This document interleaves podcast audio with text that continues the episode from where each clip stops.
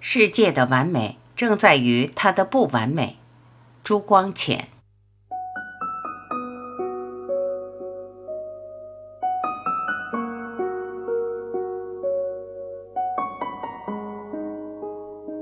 朋友，我写了许多信，还没有郑重其事地谈到人生问题。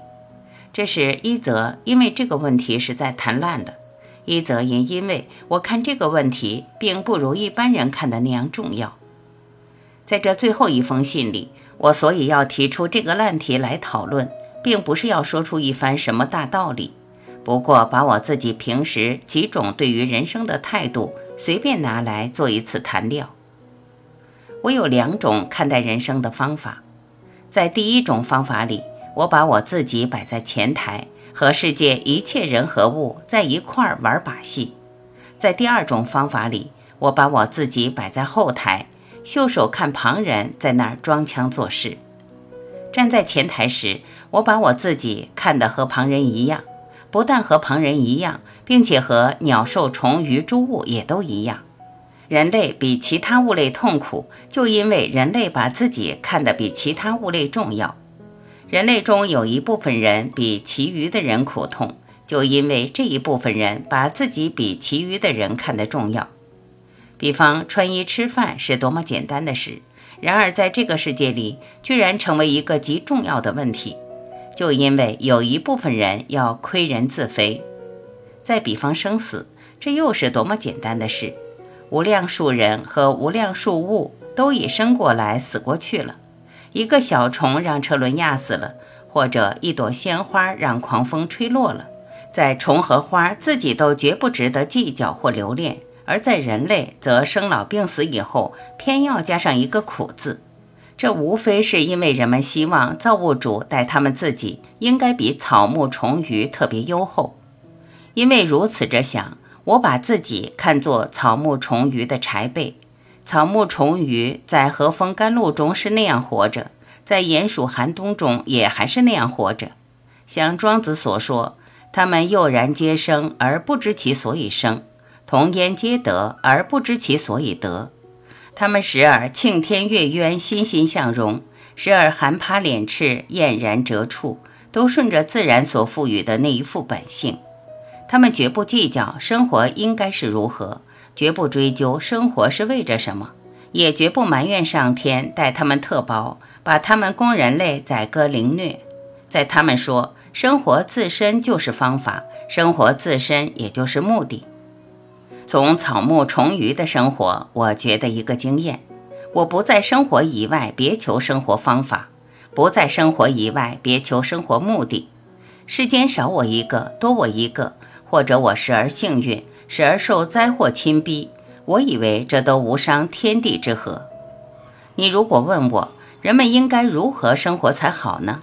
我说，就顺着自然所给的本性生活着，像草木虫鱼一样。你如果问我，人们生活在这幻变无常的世相中，究竟为着什么呢？我说，生活就是为着生活，别无其他目的。你如果向我埋怨天公说人生是多么苦恼啊，我说人们并非生在这个世界来享幸福的，所以那并不算奇怪。这并不是一种颓废的人生观。你如果说我的话带有颓废的色彩，我请你在春天到百花齐放的园子里去，看看蝴蝶飞，听听鸟儿鸣，然后再回到十字街头，仔细瞧瞧人们的面孔。你看谁是活泼，谁是颓废？请你在冬天积雪凝寒的时候，看看雪压的松树，看着站在冰上的鸥和游在水中的鱼，然后再回头看看遇苦便叫的那万物之灵。你以为谁比较能耐苦持恒呢？我拿人比禽兽，有人也许是为异端邪说。其实我如果要援引经典。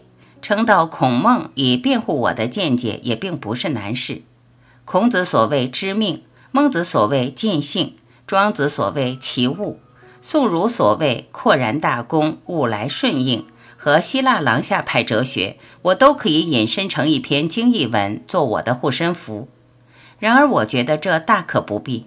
我虽不把自己比旁人看得重要，我也不把自己看得比旁人分外低能。如果我的理由是理由，就不用仗先圣先贤的声威。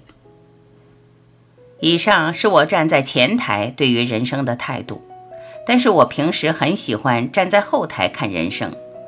许多人把人生看作只有善恶分别的，所以他们的态度不是留恋就是厌恶。我站在后台时，把人和物也一律看待。我看西施、马母、秦桧、岳飞，也和我看八哥、鹦鹉、甘草、黄连一样。我看匠人盖屋，也和我看鸟雀营巢、蚂蚁打洞一样；我看战争，也和我看斗鸡一样；我看恋爱，也和我看雄蜻蜓追雌蜻蜓一样。因此，是非善恶对我都无意义。我只觉得对着这些纷纭扰攘的人和物，好比看图画，好比看小说，件件都很有趣味。这些有趣味的人和物之中，自然也有一个分别。有些有趣味，是因为它们带有很浓厚的喜剧成分；有些有趣味，是因为它们带有很深刻的悲剧成分。我有时看到人生的喜剧。前天遇见一个小外交官，他的上下巴都光光如也，和人说话时却常常用大拇指和食指在腮旁捻一捻，像有胡须似的。他们说这是官气。我看到这种举动，比看诙谐画还更有趣味。许多年前，一位同事常常很气愤地向人说：“如果我是一个女子，我至少已接得一尺厚的求婚书了。偏偏她不是女子，这已经是喜剧。何况她又麻又丑，纵然她幸而为女子，也绝不会有求婚书的麻烦。而她却以此沾沾自喜，这总算的喜剧之喜剧了。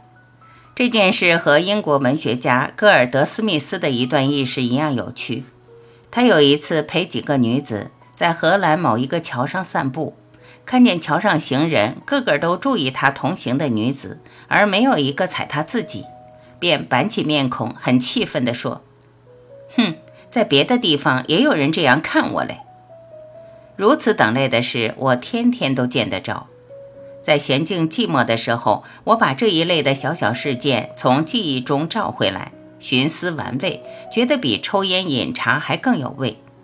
老实说，假如这个世界中没有曹雪芹所描写的刘姥姥，没有吴敬梓所描写的严贡生，没有莫里埃所描写的达尔杜福和阿尔巴贡，生命更不值得留恋了。我感谢刘姥姥、严贡生一流人物，更甚于我感谢钱塘的巢和矿炉的铺。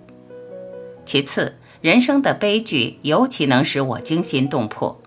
许多人因为人生多悲剧而悲观厌世，我却以为人生有价值，正因其有悲剧。我在几年前做的《无言之美》里曾说明这个道理。现在引一段来：我们所居的世界是最完美的，就因为它是最不完美的。这话表面看来不通以及，但是实含有智力。假如世界是完美的，人类所过的生活比好一点是神仙的生活，比坏一点就是猪的生活，便呆板单调以及。因为倘若件件事都尽善尽美了，自然没有希望发生，更没有努力奋斗的必要。人生最可乐的就是活动所生的感觉，就是奋斗成功而得的快慰。世界既完美，我们如何能尝创造成功的快慰？这个世界之所以美满，就在有缺陷，就在有希望的机会，有想象的田地。换句话说，世界有缺陷，可能性才大。这个道理，李时岑先生在一般三卷三号所发表的《缺陷论》里也说得很透辟。悲剧也就是人生一种缺陷，它好比洪涛巨浪，令人在平凡中见出庄严，在黑暗中见出光彩。假如荆轲真正刺中秦始皇，林黛玉真正嫁了贾宝玉，也不过闹个平凡收场，哪得叫千载以后的人唏嘘赞叹？以李太白那样天才，偏要和江淹戏弄笔墨，做了一篇反恨赋，和上韩荆州书一样庸俗无味。谋生山平《琵琶记》说他有意要做补天石传奇十种，把古今几件悲剧都改个快活收场，它没有实行，总算是一件幸事。人生本来要有悲剧才能算人生，你偏想把它一笔勾销。不说你勾销不去，就是勾销去了，人生反更索然寡趣。所以，我无论站在前台或站在后台时，对于失败、对于罪孽、对于央救，都是一副冷眼看待，都是用一个热心精赞。